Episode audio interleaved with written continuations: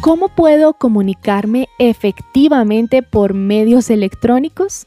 Estás escuchando a The Christian Working Woman en español con un mensaje por Mary Lowman.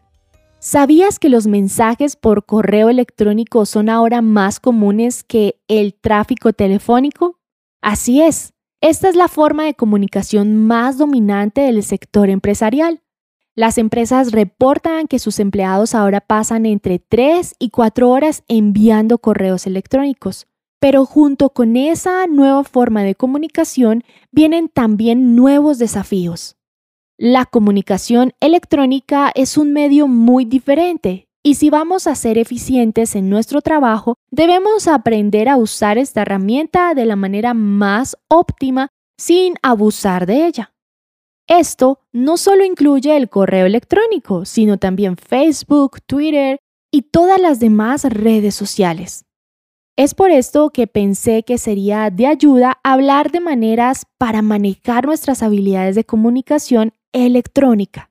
Ya sabes, la manera en que nos comunicamos causa una impresión y percepciones de nosotros como personas.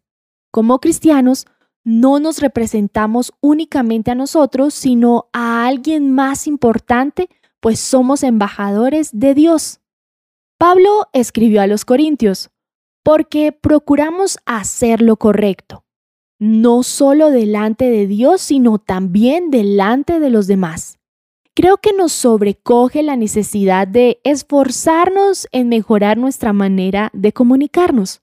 Permítanme comenzar diciendo que aunque la comunicación electrónica es conveniente, esta nunca podrá reemplazar la interacción personal.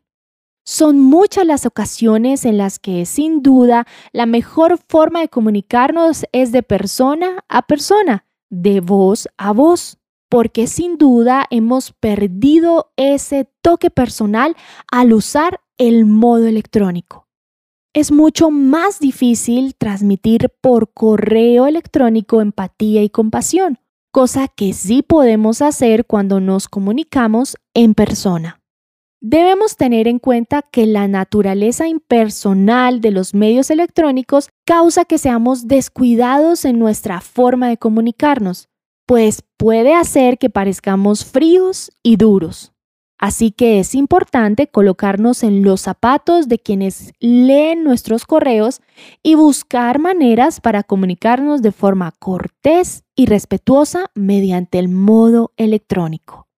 Encontrarás copias de este devocional en la página web de christianworkingwoman.org y en español por su presencia radio.com, SoundCloud, Spotify y YouTube.